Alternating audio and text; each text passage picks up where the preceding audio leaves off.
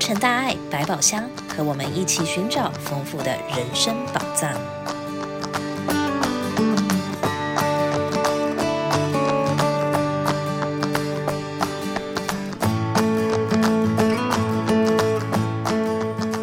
亲爱的播客朋友，欢迎来到洛成大爱百宝箱，我是主播王慈肯。那今天呢，我们的开箱宝藏是爱的回力球。人生路上最后的陪伴，助念告别式的关怀。那相信大部分的朋友都知道，慈济呢是在慈善、访贫，还有急难救助、灾难时正在活动的一些工作。但是很少人听到，我们慈济志工也常常受到一些家属在面临家人有生命最后关头一段里程的时候的陪伴，还有关怀。这也就是我们在慈济常常说的助念，还有告别式。那今天呢，在节目里面，我们请大家一起来听我们王梅英慈觉师姐她分享呢，在慈济二十多年来，参与了许多场的助念告别式。那在这中间呢，她自己的成长转变，还有生命的体悟。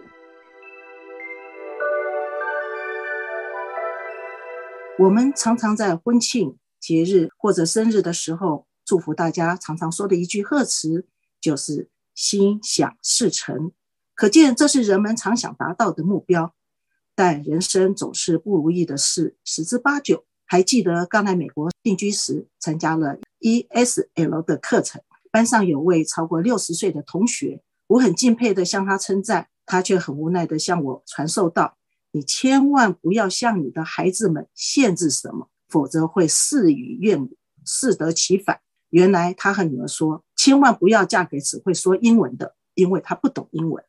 如果没办法，那就只要不是黑人就都好。在这里要表明，他没有什么种族歧视，只是他有点怕黑。结果呢，这两样都达标。所以他说，每当女儿女婿在吵架时，他急得团团转，不知道他们在吵什么。所以只好来这边学英文。我本想这是他的趣事，与我无关。但多年后才发现，人生真的是有很多不可思议的因缘。你越觉得你不可能会去做或碰到，到头来投入的更多。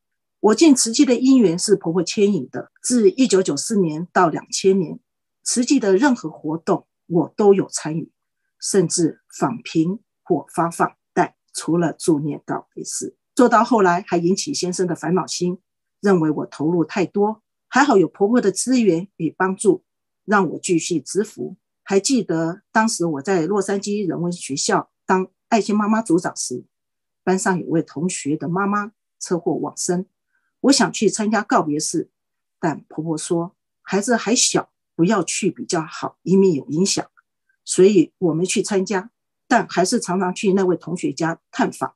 但没有想到，婆婆在两千年往生时，她就是我第一个助念的人。经过八小时的助念，她老人家所呈现的瑞相及安详的容貌，让家人们，尤其是我的公公欢心。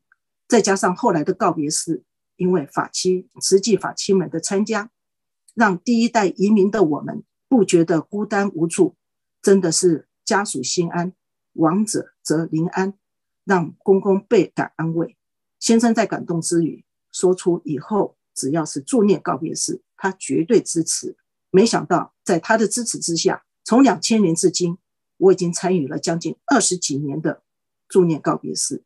为什么我能一直持续在告别式上精进不懈怠呢？当然，刚开始的时候，我也只是我也只是保持着当初的出发心，尽力的协助家属们完成他们的心愿，也就是圆满亡者的终点。再让他们心安放心，但大家都知道，慈济人喜欢做人间菩萨，是因为我们可以做中学，学中觉，见苦知福，祈福再造福。那你们就会问了，参加告别式能领悟到什么呢？不瞒大家，我还真的是受益良多。首先，他改变了我的想法，改善了我的家庭。我曾经也是一位虎妈，因为天下没有不爱子。这个儿女的父母都希望他们比我们还要好，所以我认为严格的要求、多方位的学习是对孩子好。多年后，女儿才真诚地告诉我，其实小时候她很怕我的，尤其是当成绩单出来的时候。但后来的突然觉醒，改善了我和她之间的关系。现在我们是母女，亦是好友，关系融洽，无话不谈。让我改变的原因呢，是因为有场告别式让我印象深刻。往生者是位二十出头、非常有才华的年轻音乐人，因为癌症而往生。现场陈列许多他的作品，连播放的音乐都是他做的。但妈妈在叙述感想时，哭泣忏悔着说，他儿子在临终时告诉他，其实一直以来他一点都不快乐，从童年有记忆开始。就是不断的学习和比赛，没有自个的选择和喜欢。妈妈感触地说：“如果他知道他的儿子来到这个世间只有二十几年的岁月，他一定会让他自然的成长，有个快乐的童年，在生命结束的时候没有任何遗遗憾。”这些说辞惊醒了我。我也不想我的儿女在多年后才来告诉我，实际这些都不是他们想要的，而是为我做而已。回家的当下。我就向女儿道歉，因为当时我的儿子还小，只有五岁。告诉他，妈妈从今以后只做他人生的顾问，指引他如何走他的道路，自己的自个自己的人生自个决定，不管结果如何，只要他觉得尽力就好。从此以后，女儿因为没有压力，反而学习更好。她需要我帮忙时，才拉她一下。儿子的教育也是一样。到现在，他们常常会分享他们的想法和做法，不论是工作或其他事情，他们也会告诉我说：“我不属于 Asian parents。”从那之后，孩子们也支持我参加告别式。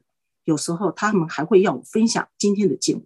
第二，我是一个人跟随先生移民到美国的，他的家人已经在美国生活了，而我的家人、同学都在台湾。有时候，生活的苦闷或压力所引发的无名或挫折感。真的不知道如何处理。这时，带着这样的心情去参加告别式时，当你在大声唱诵经文时，一方面与往生者结缘，实际上已经把郁闷的心情大声的抒发出来。再来看看想想，人生原来也没有什么好计较。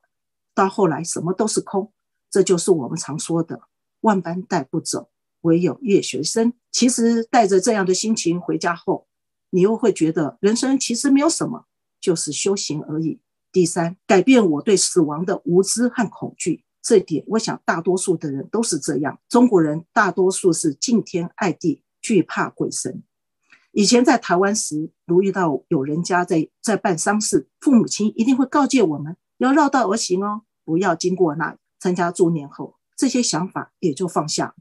只要是心宽念纯，往生者知道你是来帮助他的，他会感激你。还记得十几年前，有位独子的父亲往生，在悲伤之余又无人帮助下，有人告诉他可以请求慈济人帮忙。他在试试看的心情下与我联络，没想到慈济人真的去助念和协助告别式，让他和妈妈万分感谢。他后来告诉我，其实刚开始他并不相信，因为请庆场合大家都会参加，但助念告别式则则避之唯恐不及。在感感动之余。年年年年的感恩节，他都会 test 我，表达感谢之意。其实这位大德的想法和大多数人一样，也和我在以前无知的情况下一样，非不得已才会参加。当然，如果是法亲时，又另当别论。能不去，尽量避开。尤其是当我们的身体健康有状况时，或者黄历上说今年的这个生肖。不宜参加助念告别式或去医院，因为助念大部分都是在医院，所以助念告别式的队伍呢，如今已经是越来越少。还记得刚开始参加时，助念都可以分为好几个梯次，每个人大概都是一个一点五到两个小时。告别式更不用说，那人数之多之多，真的是实际队伍浩荡长，让家属真的安心和宽心。家属感动之余，大部分会帮往生者执符捐款回向给亡者，让他往生尽。所以多年来告别式的善款不断的涌入，这是已故的汉奎师兄常和我们分享。再来，中西洛走入人群的先驱曾景顺师兄也常常向我们感念的说，他在入人群时常常没有阻碍，因为当他在说慈济时，有些大德会说：“我知道你们哦，因为我有朋友或亲友的告别式。”你们实际都有来帮忙，所以他也不遗余力的参加助念告别式。大家想想看，只要有时间有机会，您花一个多小时和亡者结份善缘，又可以募心募款，何乐而不为呢？记得小牛师兄在两个月前的一，大概是两个月前吧，一场助念后的心得分享。当他说到，当往生者的女儿在往生者身边轻声的说道：“爸爸，慈济人来了。”那份肯定放心，让我热泪盈眶。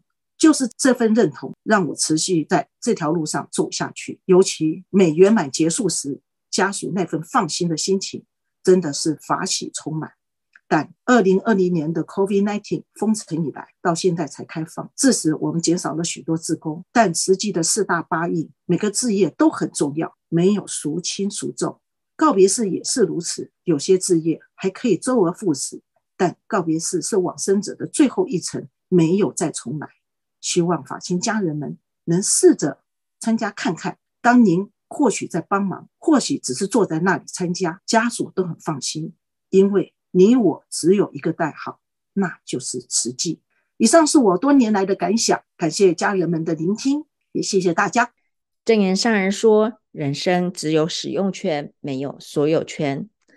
当我们看透生死，更能够善用我们生命中的每一分每一秒。”美英师姐的现身说法就是最好的见证。人生若能被人需要，能拥有一分功能为人付出，就是最幸福的人生。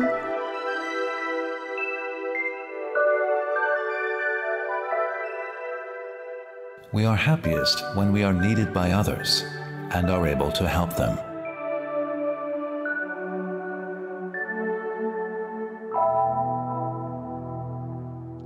在活动讯息部分，我们六月二十五号明天下午两点半，慈济医疗线上健康讲座，揭开颈部和腰部疼痛的成因与疗法。那我们邀请到人医会的疼痛科曹朝清医师来深入解读颈部还有腰部疼痛的原因，还有预防的方法跟治疗，请千万别错过。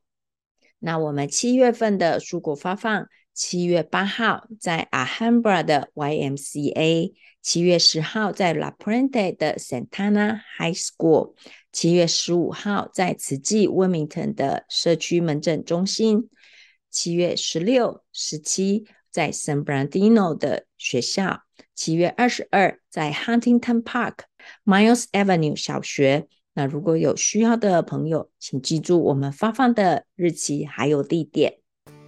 如果您需要协助，也可以打我们专线九零九四四七七七九九。